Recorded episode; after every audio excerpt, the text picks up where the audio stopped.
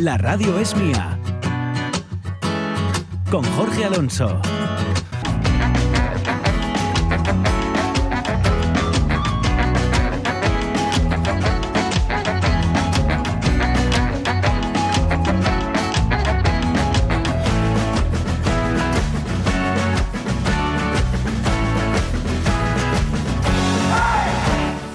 Buenos días de nuevo, son las 11 y 7, ha pasado justo una hora desde la última vez que nos saludamos, o desde la última vez que nos saludamos por primera vez. Bienvenidos y bienvenidas a este segundo tramo de la radio es mía, con Jorge Alonso, efectivamente, y con Pablo de la Cal, al otro lado de la pecera. Em, vamos a tener una segunda hora, eh, bueno, solo un pelín, eh, diferente a, las que suele, a lo que suele ser la segunda hora de, los martes, porque, a ver, normalmente los martes tenemos los extremos. Los extremos ya sabéis que es una cosina que hacemos y que, deberíamos hacer más, ¿eh? pero bueno, que tiene que ver con las alas de Asturias, con el oriente y con el occidente. Por esto precisamente que comentaba antes de, que hay veces que los medios, bueno, hay veces no, los medios de comunicación tendemos al, al Mm, Avies, o, Oviedo Avilescentrismo, Oviedo Gijón Avilescentrismo, es decir, a mirar lo que ocurre en Oviedo Gijón y Avilés y a no ir más allá. Sin embargo, em, hoy me da, me da que, salvo sorpresa de última hora, no los vamos a tener. ¿Por qué? De nuevo les cuento unas interioridades. Es que es una sección que está a cargo de, Sonia, y Sonia está malina, y, no, no, no, no, lo va a poder enviar, yo creo. Pero, pero, eh, a cambio, mm, como decíamos al, final de la hora anterior, finiquitaremos en el mejor de los sentidos el Let de los, de los Beatles. No solo haremos eso, sino que por supuesto, que es lo que vamos a hacer a continuación, eh, leeremos el Facebook, leeremos las, respuestas que nos, que nos, habéis mandado, que nos han mandado, que bueno, siempre, siempre muy, muy, pero que muy agradecidos y ahora más, y en estos momentos más aún por la participación. Tendremos la efemeridona, la efemeridona que eh, yo quería que fuera histórica, porque, es decir, mm, puramente histórica, un hecho histórico. Pero, pero es que mm, se, nos ha juntado, o, me, cayó ante los ojos el hecho de que teníamos aquí a Albert Camus, a grandísimo escritor y filósofo Albert Camus, y me he dicho, pues no, vamos a, vamos a tirar de, Albert Camus.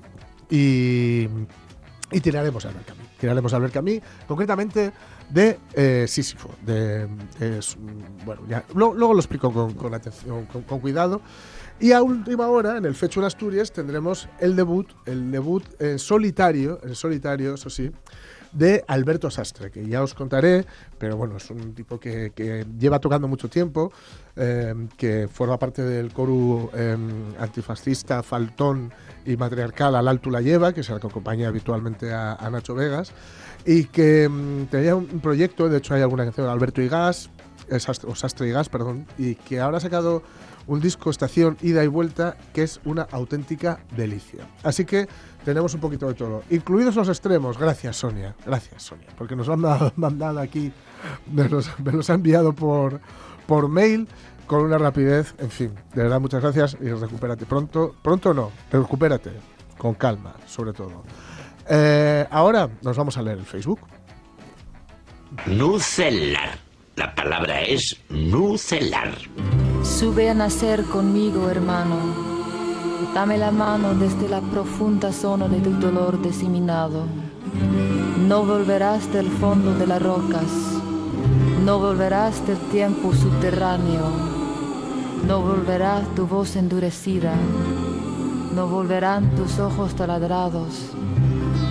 Yo vengo a hablar por vuestra boca muerta, a través de la tierra junto a todos los silenciosos labios derramados. bueno, qué alegre esto, que tenemos aquí. Bien, recordad que lo que preguntábamos, o por lo que os preguntábamos, era por em, las primeras, bueno, al hilo, al hilo de eh, esta intención o la, bueno, la cierta, cierta idea que, está recorriendo en la Unión Europea de hacer de la, de la energía nuclear una energía verde, pues os preguntamos eh, veces que, os habéis manifestado, si es que os habéis manifestado, igual, igual nos ha dado nunca por ahí, igual sois demasiado jóvenes como para haberos manifestado nunca así en la calle y os habéis manifestado de otra forma, eh, sea cual sea, nos, mm, es decir, a nosotros nos vale cualquier tipo de manifestación y eso es lo que os vamos a contar las, las respuestas que nos habéis mandado, agradeciendo, por supuesto, vuestra participación. La primera, Juan Manuel Rodríguez Rego que dice, ja, ja, ja, ja, ja, ja, ja, nuclear, sí, por supuesto. Y nos envía un enlace a un vídeo que se llama La familia en el pensamiento de Marx, de Jonathan Ramos. Ahí os lo dejamos. Lucía Vázquez dice, el 1 de mayo por los derechos laborales, con marido e hijos. También por temas de educación he ido con asociaciones. El pin que llevo en mi abrigo, dos puntos, diferente, regalo de Eloy, Loreno, regalo, perdón, de Eloy Moreno. No dejéis de leerlo. Leído está. Por cierto, el pin mola un montonazo. El, el pin de diferente y el abrigo tiene pinta de que también, que es así rojo muy chulo. Eh, Rodríguez García nos dice, recuerdo manifestarme para que no cerraran las minas de Teberga, que acabaron pesando. Hubiera me gustado ir el otro día a la manifestación de ganaderos y gente del campo a tocar bien fuerte la chueca, pero el trabajo y el trabajo.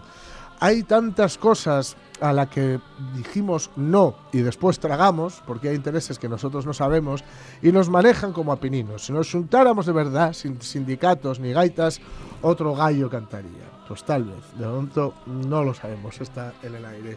María Sumuñiz dice, precisamente contra las nucleares, y tú esa pegatina, porque hemos ilustrado eh, la pregunta del Facebook con la famosísima, famosísima pegatina eh, donde salía un sol sonriendo, un solete así sonriendo y ponía nucleares, no gracias. Pues dice, precisamente contra las nucleares y tuve esa pegatina. También en el instituto nos manifestamos a favor de la enseñanza gratuita. Contra la guerra, hace 20 años, el famoso no a la guerra. En el 8M, 8 de marzo, y junto con Samuel, el rumbero, por la ampliación del servicio de neuropediatría, que hasta donde yo sé, solo tenemos tres Madre mía, voy a leerlo otra vez. Solo tenemos tres neuropediatras para toda Asturias que además atienden también a niños y niñas de otras comunidades. Hombre, pues igual sí que hacía falta ampliar, ampliarlo un poquitín. ¿eh? Roberto Cañal Álvarez dice, nucleares no, gracias. Lo digo así porque lo ponen en mayúsculas y bien grande. Que se oiga bien, no hacemos como Felipe y compañía, que primero no, luego sí, etcétera, etcétera. Por milentas razones, no. Llevo una chaqueta republicana, llevo una bandera, perdón, republicana la chaqueta de vestir y en una camiseta. Un pin con el símbolo de, de, mi estilo de karate y otro con el escudo de la Federación Asturiana que me dieron por ser el mejor árbitro de la temporada 2010. Ya son suficientes que no hay chaqueta para más. Ponerlos en mi pecho y en mi mano, como un río de rayos amarillos. Eh, Rodríguez Rigo nos, que nos, comparte también un cartel así como modernista de eh, soap bubbles, es decir, de bolas de jabón, que la verdad es que es muy chulo, gracias. Gracias, Rego. Eh, Marce, Marce, Gijón, perdón, dice, quiero pensar que estos cambios de criterios son debidos, debidos a investigaciones que demuestran que lo que antes era malo, hoy no lo es tanto, o que es la única opción, o la menos mala, no sé. Yo fui precisamente a estas manifestaciones y a otras muchas de tipo laboral, cierre de empresas en Asturias, a favor de los mineros, el sector naval, etcétera, etcétera. Da un poco de cosa, da un poco de cosa cuando se, se, se hace balance de las manifestaciones o de las cosas por las que has protestado y que al final has ido, has ido perdiendo en todas o casi todas, pero bueno, la cosa es seguir en ella. Insisto en que esto de lo de mm, la Unión Europea y, y, y su idea de, de la, bueno, de, declarar la energía nuclear como una energía verde, efectivamente es como digamos un mal menor, un mal menor comparado con los otros tipos de producción. Yo solo, solo digo que es la, esa es un poco la, la posición y sé que hay algunos um, o, o, varios partidos que se mueven en el ámbito de lo, de lo verde que, que, que, defienden esta postura. Lockhart Macastur dice, lucha y es lo que me enseñaron mis mayores, no dejar que te pisoteen. ¿Qué tiempos? Yo recuerdo haberme manifestado contra la LOEC de 1980. Era un guaje. Y corrí como nunca delante de los marrones. Y ellos detrás, pero estaban bajos de forma. Repartí en palos con una satisfacción nada normal, me parecía a mí. Luego tocó lucha contra la reconversión en Gijón. Aquello eran protestas de calidad. Pasaba el tren por el Natahoyo y por encima, de un lado volaba el tornillos y de otro pelotes de la policía, efectivamente. Esto lo tengo yo muy presente. Tengo un amigo que llega capitán de barco, hizo la carrera en la Facultad Vieja de Náutica, que estaba por donde la Casa del Mar, creo yo recordar. Se achantaba un poco con estos movides y yo iba a buscarlo luego para ir juntos para casa. A la ida aprovechaba para hacer unos lanzamientos, eso sí, del todo amateurs. Bueno, las, esto es, es, muy conocido, eh, sobre todo, evidentemente, en Gijón, las, las protestas de, de, de, la naval. Recuerdo que... Eh, lo, comentaba en una entrevista a César Rendueles, el sociólogo César Rendueles, que es, de, que Gijón, y yo tengo la, suerte además de haber compartido mucho con él, que había chavales que, mm, cuando, que en clase avisaban. eh, no sé si era los jueves cuando cortaban las carreteras y avisaban a los profesores, oye, mira, yo el jueves voy a, llegar tarde porque no puedo pasar con, con- el autobús por ahí directamente, ¿no? José Manuel García de la Riera dice, para haberse manifestado contra las nucleares hay que ser ya viejo. La moratoria es del año 1984. No lo tengo yo claro esto de las nucleares, pero ninguno queremos tener una cerca. Alemania cerrará todas sus nucleares dentro de un año, pero reactivando sus centrales térmicas a cambio. No sé yo. Efectivamente, Alemania es una de las que, bueno, em, no nos vamos a meter aquí en este fregado porque no, no nos toca y no nos apetece. Sonia Estrada Copín dice, Da pena decir que fui a muchos. Cuando cerró la fabricona de caramelos de Palu, que cogió la pasta y después se largó, hablamos de Chupa Chups, les de la oficialidad del asturiano, ahora tristemente a pelear por el campo asturiano, que está asfixiado. Y quejámonos poco con la que está cayendo. Bueno, pues tal vez, bueno, tal, tal vez no, seguramente.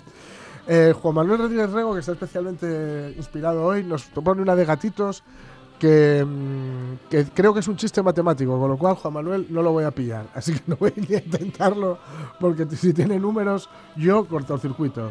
Desgraciadamente, ¿eh? no me jacto. Me- ya me gustaría a mí que no fuera así. Luis Fernández Rubio dice: En mi casa nunca han sido de ir a manifestaciones y creo que he heredado esa costumbre. Tampoco, tampoco llevo, perdón, ni chapas ni emblemas que promocionen o estén relacionados con alguna cosa e intento comprar ropa que no lleve su logotipo muy visible. Tampoco llevo por la tarde camisetas de- por la calle, perdón, camisetas de fútbol o, o baloncesto. No creo en los sindicatos ni en las luchas sociales. Acabo de darme cuenta de que soy un poco rarín, así que iré preparando mi zulo para aislarme de la sociedad. No, me no. Ya sabes lo que cantaba Víctor Manuel, que aquí cabemos todos o no acaban idos. Monte Pérez López dice, yo voy por lo del de- yo voy por lo del desarme nuclear. Estaría bien que desapareciera este tipo de armas y todas las demás, siempre pacifista. Muy emocionante participar en la manifestación del 86 en Madrid. OTAN no, bases fuera, que es un poco a la que se refieren o la que se han referido anteriormente de lo de Felipe y el cambio de opinión. Sabes que en su momento el PSOE decía que OTAN de entrada no, pero una vez que mm, tocó pelo, una vez que estuvo el poder, dijo que mm, había que hacer un referéndum. Pepita Pérez García dice, alguna tocó y mucha policía, poca diversión, que era aparte de una canción de, no me acuerdo ahora mismo, si de Cortato de Escorbuto, pues un poco lo que ocurría en las manifestaciones. Lorenzo Linares, yo la antitaurina en la Feria de Begoña, como clavos, todos los años para parar esa barbaridad. Esta se refiere a una que se hacía, pues eso, en la Feria de Begoña todos los días, perdón, todos los años, un- uno de los días de la Feria de Begoña, se hacía una manifestación antitaurina a la puerta de la, de la Plaza de Toros del Vídeo que de momento ya sabéis que los, eh, los festejos taurinos han quedado eh, en pausa, digamos que durante el mandato actual. Salvador Fernández González dice, si no nos hemos vuelto locos, vamos por el buen camino. Pasamos de una posición antinuclear inamovible, muchas protestas y muchos palos incluidos, a llamar verde a dicha energía y que se sepa nadie dio con la solución a qué hacer con los residuos nucleares, salvo enterrarlos en la mismísima tierra, sabiendo que sus envases serán perecederos y su contenido casi eterno. En plena vorágine que nos lleva a prescindir de otros combustibles por contaminantes, optamos por una energía eléctrica para todo, y los precios de esta energía se disparan, los disparan. Vivo en una zona llena de eólicos y en días casi huracanados como ayer y hoy, muchos de ellos no mueven las aspas y la solar, hasta ayer grabada, sigue en pañales. ¿Queremos vivir tocando botones, haciendo magia con todo lo que el mundo del capital ofrece? Pues a tragar. Y si no es así, volvamos a la casilla de salida y digamos no.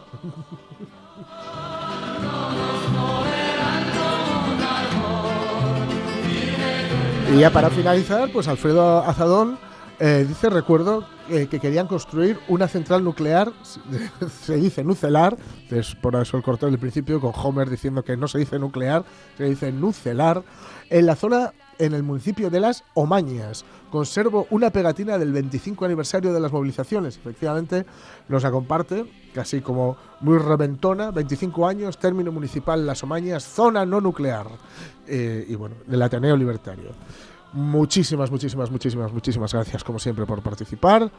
Vamos a poner un separador y nos vamos a ir a los extremos. RPA, en directo en tu dial de FM y en www.rtpa.es. RPA, RPA, en sintonía con Asturias.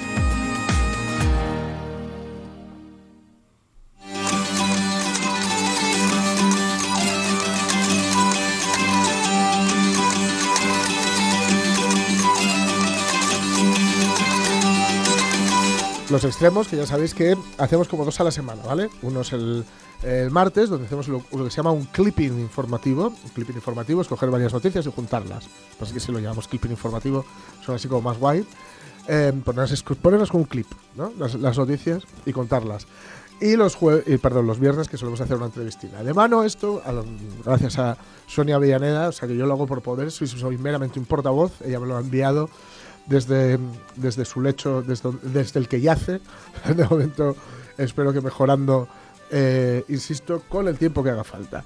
Eh, nos vamos a Occidente. Nos vamos a, Occidente. Dice, el Occidente reclama atención al Principado para 2022. De entre todas las peticiones que los alcaldes y asociaciones piden al Principado para el próximo año, destaca, evidentemente, esto lo digo yo, la mejora de las carreteras. La mejora de unas conexiones por carretera con el centro del Principado. Ya no se trata tan solo de construir nuevos tramos de autovías, sino también de mejorar las ya existentes, dice Isabel Rodríguez de la plataforma El, el Suroccidente también es Asturias. Tiene claro que, aunque tienen todas, perdón, tienen mucha importancia, el corredor del Narcea debe ser una prioridad. Mm, Bueno, mm, basta decir lo obvio, ya sabemos todos lo que ha ocurrido en fechas muy, muy, muy cercanas, incluso con, desgraciadamente, un fallecimiento de por medio y con eh, una comarca prácticamente eh, incomunicada. Seguimos. ENCE reduce a la mitad sus emisiones olorosas. La biofábrica de ENCE en Navia, ya sabéis ahora a qué nos referimos, califica de excelentes sus resultados en seguridad. Unas cifras 15 veces mejores que la media del sector. La compañía destaca la reducción a mínimos históricos de las emisiones olorosas de la fábrica, uno de los efectos nocivos más evidentes en el concejo. La planta asturiana comienza el nuevo año con el certificado SURE, SURE de sostenibilidad de la biomasa y la revalidación del sello, del sello residuo cero de AENOR. Además, la compañía mantiene y refuerza unas estrictas medidas de seguridad y prevención frente a la COVID entre los trabajadores. En 2021 se realizaron más de 20.000 pruebas, dicen. Los cambios de turno se realizan de forma telemática y se llevan a cabo asimismo auditorías diarias por parte del personal de operación y seguridad del protocolo COVID, sea desde ENCE. Nosotros mm, celebramos que así sea y esperamos que así sea. Por otro lado, investigadores de la universidad, de la Universidad de entiendo, proponen una red de estaciones sísmicas en el occidente. Junto con Galicia, esta zona de Asturias está considerada como la tercera del país con mayor actividad, con ma- mayor, perdón, no mayor, mayor actividad de terremotos. De hecho, no hace mucho hemos tenido mm, una pequeña experiencia al, respecto. En Asturias es el extremo occidental, especialmente el suroccidental, el que registró más número de terremotos a lo largo de la historia. Algo lo que también destaca el litoral occidental asturiano, que con Lugo es donde más terremotos, perdón, se registran en todo el Cantábrico. Destaca uno de los investigadores, el geólogo luarqués y profesor de esta materia de la Universidad de Oviedo, Carlos López.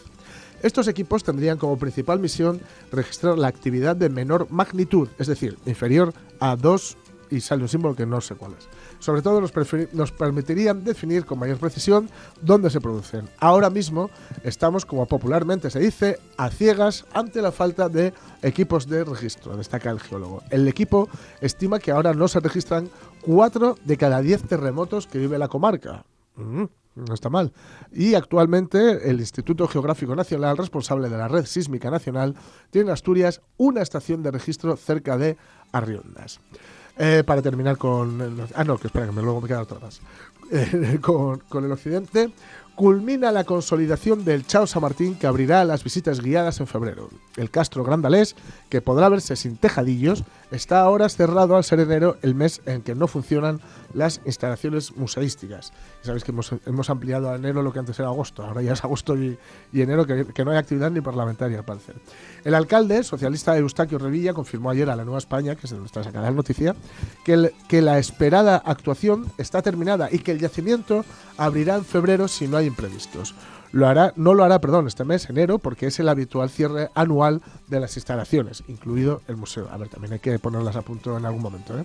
A partir de febrero volverán las visitas guiadas, según el regidor Randalés, y los visitantes podrán disfrutar de un castro ya consolidado, los tejadillos que durante años protegieron las construcciones y con un nuevo itinerario y más facilidades para seguir su evolución histórica. Con la reapertura del yacimiento del Chao, el municipio, que cuenta también con el eh, destacado museo etnográfico, tratará de afianzarse como destino turístico con un patrimonio cultural único en Asturias. This is the way, este es el camino, que dirían en el Mandaloriano. Y para terminar con, para terminar con las noticias, digo, en, el occidente, Cangas de Arcea anima la calle durante la Navidad con tres fotocalls temáticos. Cangas de la Arcea anima la Navidad en la capital de Concejo con la instalación de tres fotocalls en las plazas de Conde Terreno y La Oliva y en el parque de la Regara, Regara lo diré bien, Reguerala se me escucha mi familia política que estoy diciéndolo mal, me cortan el, pescuezo. El objetivo de esta nueva campaña es alegrar estas fechas y que vecinos y turistas puedan realizar sus fotos navideñas en Cangas, según la concejala de festejos, Laura Álvarez. Yo estuve ahí en Nochebuena y la verdad es que está precioso. Cangas, digo.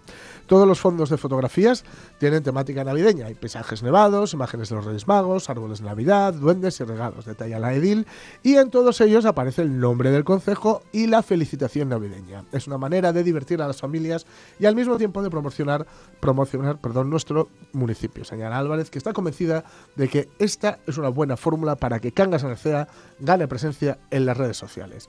Y yéndonos ahora a Oriente, decimos que el Guirria regresa a Ponga tras la cancelación del año pasado por la pandemia. Una veintena de alguinalderos cumplieron en San Juan de Beleño con la ancestral tradición. El Guirria volvió a ponerse su traje de gala el sábado después de que el año pasado tuviera que quedarse guardado en el armario por la pandemia, algo que no sucedía, atención, desde los tiempos de la guerra civil. Junto a él, una veintena de mozos a caballo y una docena de niños en burro fueron recorriendo las calles pidiendo el aguinaldo por las casas del pueblo a la vez que realizaban sus ofrendas a las mozas, en el que sin duda decían es el día grande de San Juan de Beleño. Todos los que participaban en esta particular comitiva tienen un denominador común, estar soltero. esto es, lo que hay. Una tradición sin fecha exacta de comienzo, aunque arraigada bueno, desde siglos atrás, en la que, digamos, todo arranca el 31 de diciembre con el tradicional sorteo que se realiza en secreto y el que se empareja a todos los mozos solteros del pueblo con las mozas. Alguno anda cruzando los dedos esperando por, por este día durante todo el año. En otras ediciones los actos solían ser acompañados de orquesta, pero las medidas sanitarias en esta edición hacen que se quede solamente en una cena. Siguiendo, los siete pigardos, ¿os acordáis? De estos hemos hablado aquí con los amigos de Ana. Liberados en Ribadeva, Ribadedeva, perdón, buscan padrinos.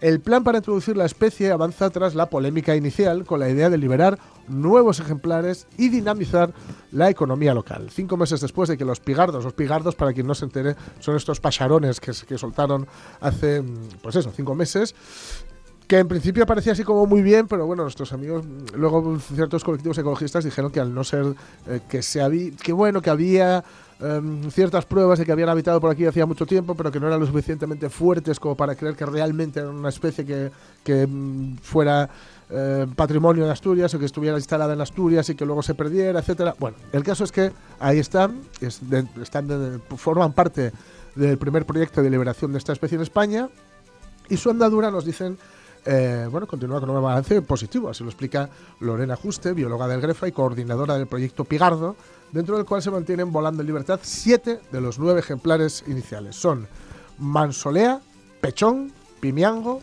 Deva, Nansa, Sella y Pindal. Parecen los nombres de la, de la resistencia francesa en la película Top Secret, ¿no? Aves que ahora buscan padrinos para contribuir a la recuperación de una gran águila, que básicamente es lo que es, ¿no? declarada extinta en nuestro país. El recién estrenado programa de apadrinamiento persigue tanto, eh, bueno, reunir, digamos, fondos para el desarrollo del proyecto como involucrarse con la gente. Eh, y por no dejar los pasarinos, ¿no? ya que hablamos de pájaros, aparecen palomas coloreadas en el Paseo Princesa Leticia de Ribadesella. Son palomas domésticas que alguien cogió y tiñó, una práctica habitual en otros lugares de España, pero no en el norte. Unos aseguran haberlas visto de diferentes colores, aunque el, predominante es el fucsia.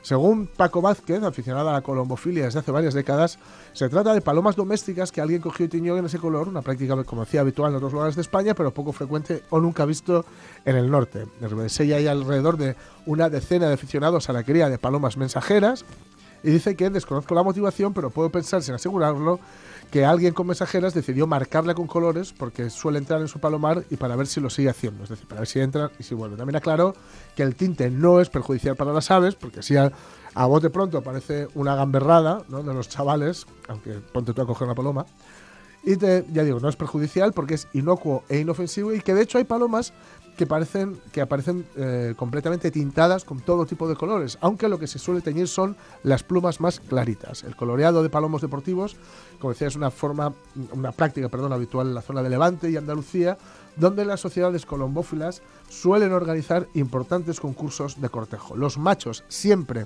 se tiñen de colores para facilitar su identificación por parte de los jueces a la hora de puntuar a los participantes, labor que se realiza en pleno vuelo y con la ayuda, claro está, de prismáticos. Toma ya. Yo ni idea de esto de lo de teñir las palomas, la verdad.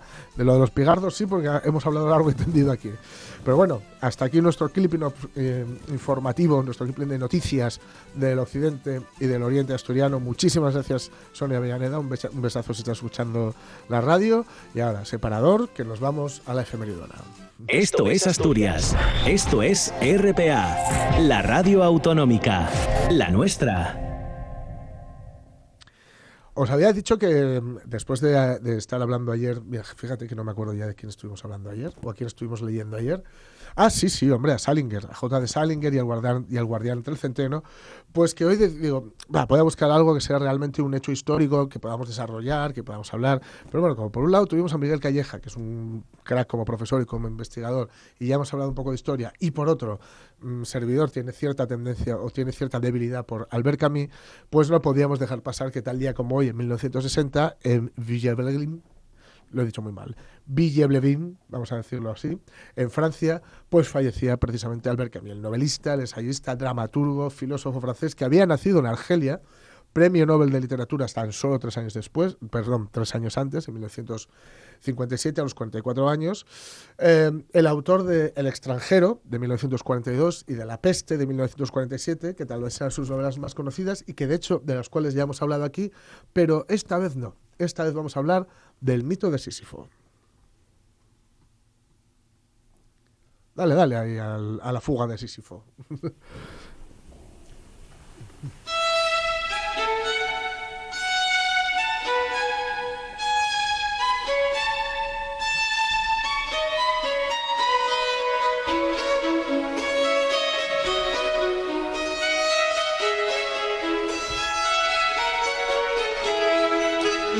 Vale, el mito de Sísifo es un ensayo, es un ensayo filosófico de Albert Camus.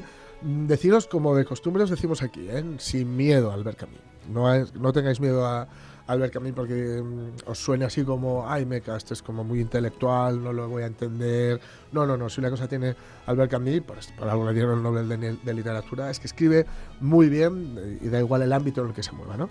Bueno, originalmente se publicó en, bueno, se publicó en 1942 y se abre con, se abre con una cita de eh, Píndaro, que es esta. No te afanes, alma mía, por una vida inmortal, pero agota el ámbito de lo posible. Vale, el título del ensayo, mmm, bueno, proviene de, este personaje de la mitología, de la mitología griega, Sísifo, y en él Camille discute, digamos, la cuestión, cuidadín, de mmm, algo que está muy en boga, desgraciadamente, no, muy en boga, es una, eh, digamos, una cuestión muy candente en la sociedad hoy en día, que es el suicidio y el valor de la vida. Él presenta eh, el mito de Sísifo como metáfora del esfuerzo inútil e incesante del hombre o del ser humano. Pero cuidado porque la conclusión es mucho más optimista de lo, que podéis imaginar. ¿no? Eso lo que hace es plantearnos la filosofía del absurdo. Dice que nuestras vidas son insignificantes, Albert Camus era muy alegre cuando quería, y no tienen más valor que el de lo que creamos. Y esto es la parte, digamos, tan eh, más, más, más, digamos, a, a la que mejor aferrarse, ¿no? Dice que siendo el mundo tan fútil, que a mí presenta, hay alternativa al, digamos, al cese de la vida, y el ensayo dice que eh, comienza diciendo que no hay sino un problema filosófico realmente serio, y este es el suicidio, es, decir, en realidad el de cómo afrontar la vida. Antes de leer un poquitín de, del ensayo en cuestión, dos fragmentitos muy cortos, eh, hablar un poco de, también muy brevemente de Sísifo. Dentro de la mitología griega, eh, hay que decir que Sísifo, como Prometeo, pues hizo enfadar a los dioses por su, astucia, ¿no? Como castigo, pues le condenaron a perder la vista Y eh, igual que bueno, a Prometeo le tenían encadenado y un águila venía y le comía el hígado que le, que le volvían a hacer otra vez, le volvía a brotar otra vez y así sucesivamente, ¿no? Que es el hígado para adelante y el hígado para atrás. A Sísifo lo que hicieron fue quitarle la vista y empujar perpetuamente un peñasco gigante montaña arriba hasta la arriba, hasta arriba, ¿no? O sea, lo empujaba hasta la cima de la montaña y cuando llegaba a la cima de la montaña volvía a caer rodando hasta el valle y él tenía que bajar otra vez, recogerlo y empujarlo nuevamente hasta la cumbre y así indefinidamente. Con este, digamos que partiendo de ahí, eh, digamos, eh, parte de esto de el absurdo. Y ahora vamos a ver qué es lo que nos cuenta.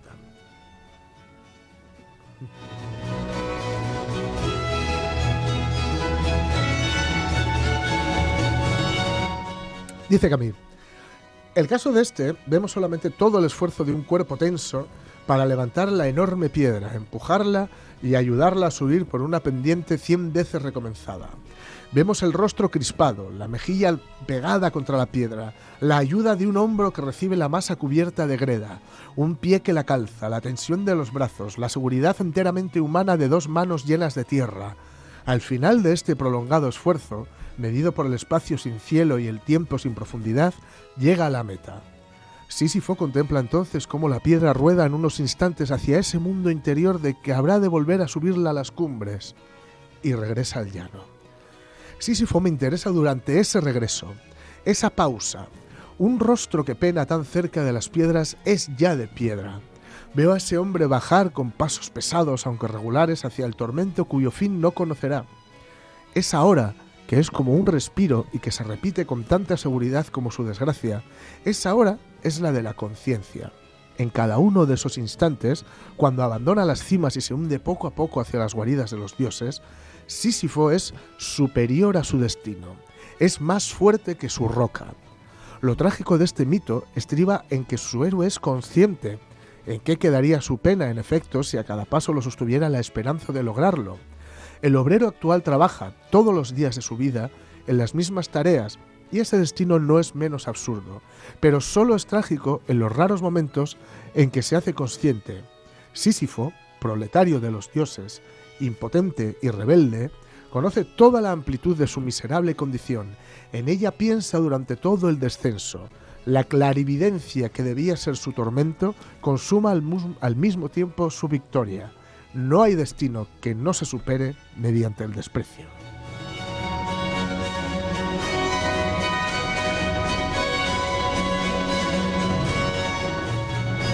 Y en el otro fragmento nos dicen, todo el gozo silencioso de Sísifo está en eso.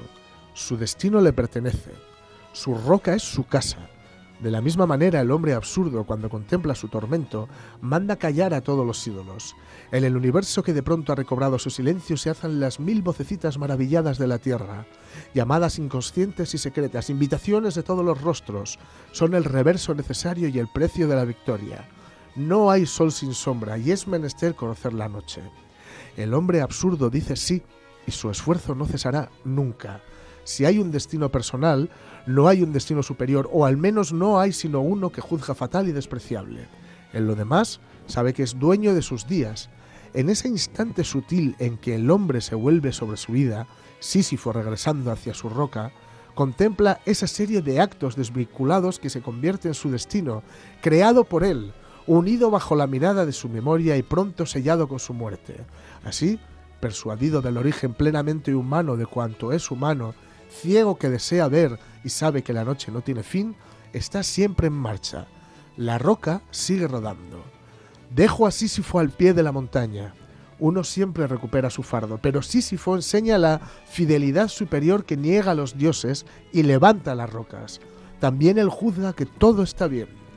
Este universo en, en adelante sin dueño no le parece estéril ni fútil.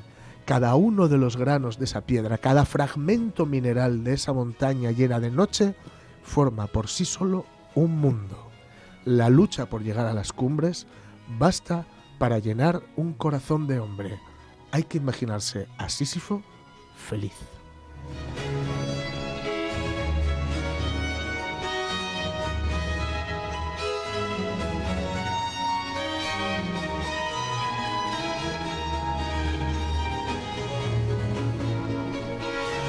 Ahí está la clave, ahí está la clave, efectivamente. No hay mejor modo de comenzar o para comenzar a dinamitar la mala realidad que en ocasiones nos rodea que a base de hacerse con la vida, por muy, por muy dura que sea, ¿vale? Hacerse con la vida a base de ternura, ojo, de ternura y de lucidez.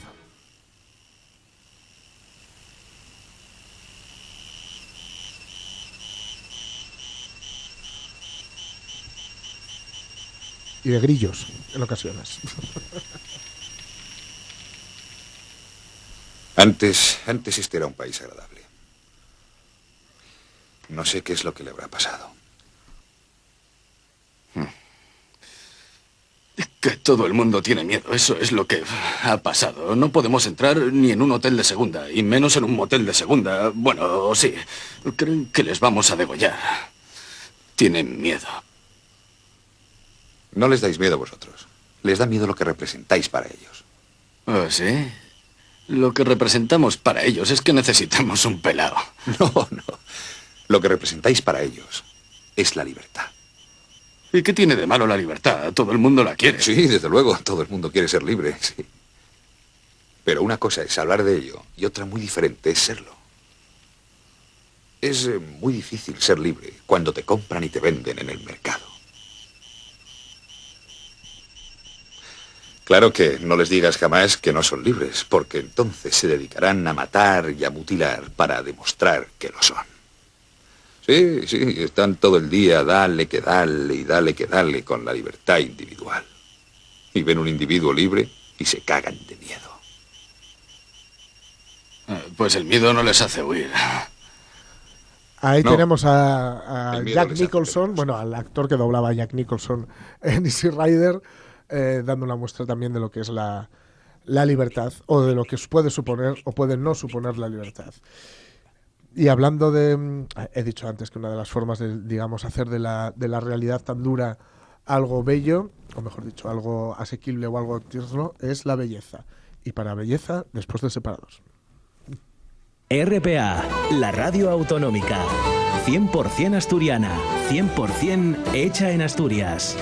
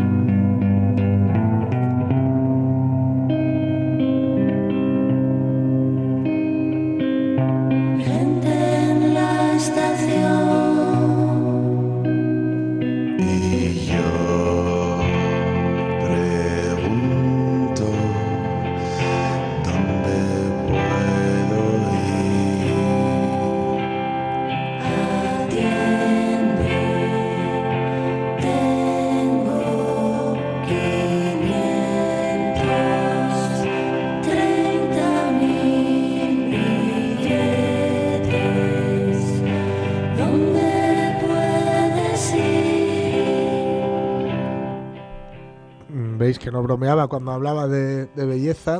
Eh, en su momento estrenamos aquí o pusimos un cachito de lo que era precisamente el adelanto del disco Estación y de vuelta de Alberto Sastre, su debut como en solitario.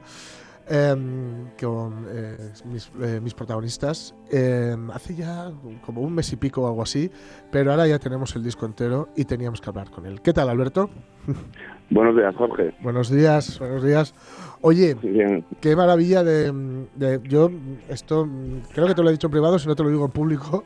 Qué maravilla de, de, disco. Y, Muchas gracias. Sí, y, y, a ver, ¿es cosa mía o porque uno nunca sabe eh, cuando se tropieza con algo que es tan personal y que, que parece em, que, brota, o que mejor dicho, es el producto de algo muy claro, es decir, de una idea muy clara y muy preconcebida, si es realmente así o si es el fruto de un proceso mucho más elaborado del que uno cree. Dime. Pues eh, de mano quería decir que, que me encanta que no estás hablando de Camus, porque una de las filosofías que, que seguí es, que, bueno, que seguí desde que leí El extranjero, hay una que Mm. lo seguí ahora como 10 años. Eh, la filosofía de la creación absurda, que, que es un poco contradictorio, que se llame absurdo, porque en realidad tiene todo sentido del mundo, Sí, que, que habla de que al aceptar una vida sin ser llamado, uno también puede ser, uno puede crear sin ser llamado. claro. Y en el fondo es un ejercicio de, de libertad radical. Eso es. Eh, así lo veo. Entonces, respondiendo a la pregunta, sí que fue un proceso muy, muy largo y muy eh, elaborado, sobre todo a raíz de, de la lectura del libro de, de de Estación y de Vuelta, Sí, que sí, lo sí. que fui haciendo fue, no, no tenía pensado escribir Mm, un disco sobre un libro, Sí. Pero, pero la impresión fue tal que, Mm. que tuve esa pulsión por hacerlo. Bueno, menos mal que no fue con El Señor de los Anillos, porque entonces te lleva 10 años. ¿eh? Hacer, hacer la- hacer el, Diez discos. ¿eh? A los 10 discos, sí, sí, sí.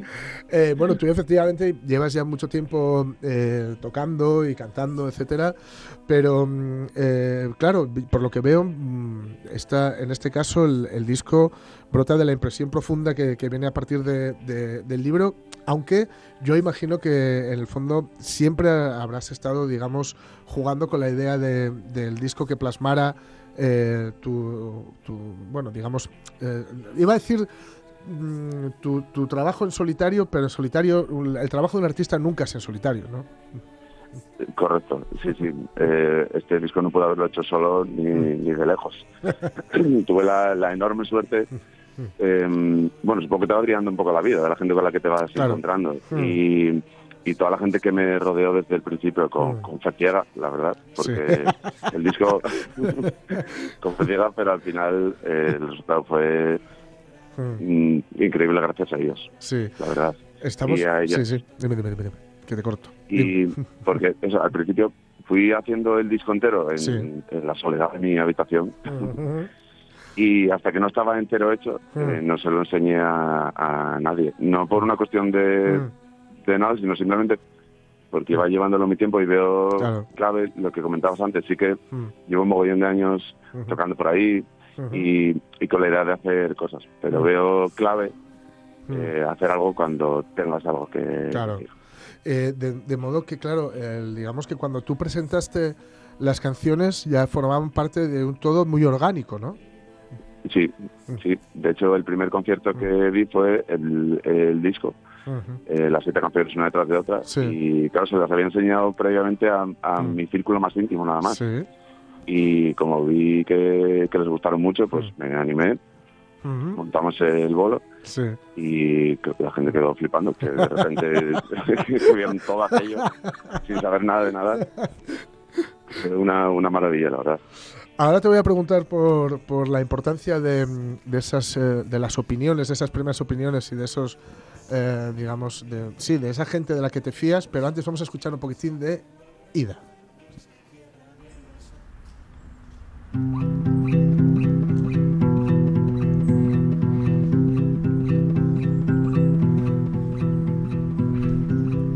No vas a más, el contacto visual. No habrá segundas en mi. Todo vuelve a ser asquerosamente normal. Me esfuerzo a la costumbre que yo ya tanto evité. Bien, te he dejado unos segundos para pensar la respuesta de cuán importante es, digamos, eh, porque es muy complicado cuando tú haces esa, cuando muestras lo que estás haciendo a la gente en la que confías y, es la que no- y, y y ya se coincide que es la gente a- en la que confías y a la que quieres, es muy arriesgado porque si te dicen guay, estupendo, te sale pues adelante con el, con, con la- con el proyecto y ahí vas con el discazo, pero si te dicen que no, te, se- te- te- te puedes venir abajo, ¿no? Sí, ahí lo que lo que descubrí enseñándoselo a, a la gente que, que quería que tenía más cerca, no fue tanto buscando su su, su, su, su opinión crítica en cuanto a Sí. aceptación social, ¿no? Porque, porque el- el primer crítico soy yo mismo. Y entonces, cuando las canciones estaban hechas, Mm. fue porque me convencían totalmente. Y cuando hacía una letra, por ejemplo, pues dejaba pasar unos meses a ver si me convencía. Sí. Y si a los meses me convencía, digo, esta es fea. Lo que descubrí al, al compartirlo fue eso, la, eh, lo bonito de, de compartir Claro. las cosas que haces con, Sí. con gente que quieres. Y, Claro. y eso es lo, lo guay que vi en ello, que. Que, eso, que, que mostrando lo que haces colaborando, Ujú. eh, crece todo mucho más. Claro. Y eso fue lo que fui viendo. Después dando los conciertos, Ujú. eh, con toda la gente que venía, con, pues, con, las- con el gusto que se le veía en las caras. Sí. em, pues compartiendo y estando en comunidad, que, que todo es mucho mejor. Claro, y además un poco el que tiene la razón, el- digamos, la, es, es la razón de ser de hacer esto, ¿no? Porque si no, efectivamente, pues, Claro. que, pues te, las- te haces las canciones en tu habitación y te las tocas a ti cuando te lo pida el cuerpo y ya está. Oye, qué difícil es cuando te pones a hacer algo, dejarlo dormir en un cajón. Qué difícil, qué necesario, ¿no? Sí, sí, un poco em, un poco complicado por, por las ganas, por el El, el nervio, ¿no? Como pierde ahí las Sí. ganas. Sí, pero bueno, ahí, ahí sí que em, se confabularon bien la paciencia y el ansia. Sí. Y, y claro, hace cinco años, eh, igual sería cuando empezó a cuajarse, Sí. hubiera sido un poco pronto, pero el momento para sacarlo, eh, el tiempo vio, dio la razón de que era ahora y el momento es ahora y Sí. aquí está. Guay. Eh, yo dije en su momento cuando, cuando digamos, estrenamos ¿no? el, primer, el adelanto del disco hace un mes, un mes y pico, yo creo por diciembre, por ahí, ¿no? Yo fue Ujú. más o menos, eh, que me gustaba mucho eh, esta sensación de las melodías que están como hilvanadas, ¿no? Que parece que, que, que no van a acabar de- de- que- que no va a acabar de entrar la letra, pero sí que sí que entra. Y claro, yo esto me imagino que este alambre es un poco lo que le da eh, esa tensión a la creación, ¿no? Sí, y ese, esa forma de cantarlo viene también un poco dado em, porque está basado en un libro y, y la idea que tenía para la voz era que fuera un estilo de, de cantar narrativo, Sí. Em, para darle sentido a la historia, para que fuera todo como contado y fuera así, teniendo ese, ese ritmo de, Sí. de narración. Sí, sí, sí, sí. Hemos escuchado un poquito de estación, hemos escuchado un poquito de ida, escuchamos un poquito de vuelta.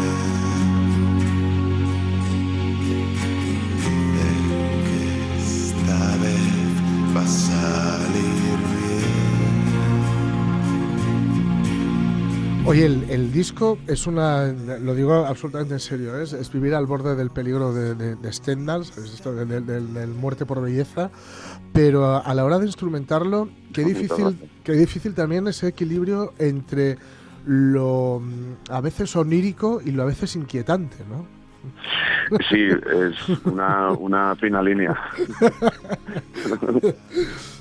Y, Mm, y cómo, bueno, en cómo- cómo fue ese, ese, también ese, ese desarrollo para dar con esta sensación a veces onírica, a veces inquietante. Pues eso, lo que fui buscando lo instrumental fue un poco una, una como una crecida. Em, porque iba sentido, dándole sentido también al viaje de ida y vuelta Sí. y te viene dado porque cada canción está grabada de una forma distinta, Ujú. con gente distinta Mm. y va eso como increciendo. La primera está grabada con un cuatro pistas con casete Ujú. en la habitación, Sí. como mostrando también eh, esa idea de, de la composición en soledad y después va creciendo poco a poco hasta que al final está pues, todo el coro el Sí, piano y las sí, cuerdas sí. como en, en comunidad. Entonces, también le ha sentido al disco en forma en, en la, el mismo viaje que hubo Mm. de, de Mm. composición del mismo. Sí. Y el, el disco, bueno, el disco decir que está en YouTube, está en Spotify, etcétera. ¿Está ya en físico? Todavía no, Todavía están no. fabricándolo. Ah, bien, Eh, la están peinando, ¿no? Están con la lija. ¿Y para cuándo, primavera. Para primavera. Y Em, bueno, sí. te, te- te iba a preguntar, perdón, Alberto, por, por bueno, eh, ¿en qué formatos va a salir? Va a salir en vinilo. Bien. Eh, nada más. Y Bien. esto es por una cosa muy concreta, porque porque le, Mm. le vimos sentido, hicimos un máster específico para digital y otro Mm, para vinilo. específico para vinilo. Sí. Y, y claro, hay diferencia Sí, notoria. Entonces, sacarlo en CD podía tener sentido, bueno, para, para tenerlo Mm, como objeto, pero no le veía como un plus claro. de, de sonoridad que, Claro. que sí que me interesaba que, Mm. que estuviera también, porque creo que es un disco de escucha Mm, mm, que lo pones en casa, Claro, vas sí, mirando sí. las letras y creo que se presta mucho a ello. Sí, sí, sí, se presta, Entonces- se presta un montón a ellos, ¿verdad? Entonces Mm. lo veo lo veo un poco así, entonces le vi Sí, mucho más sentido hacerlo en vinilo, hicimos una edición súper cuidada Qué guay.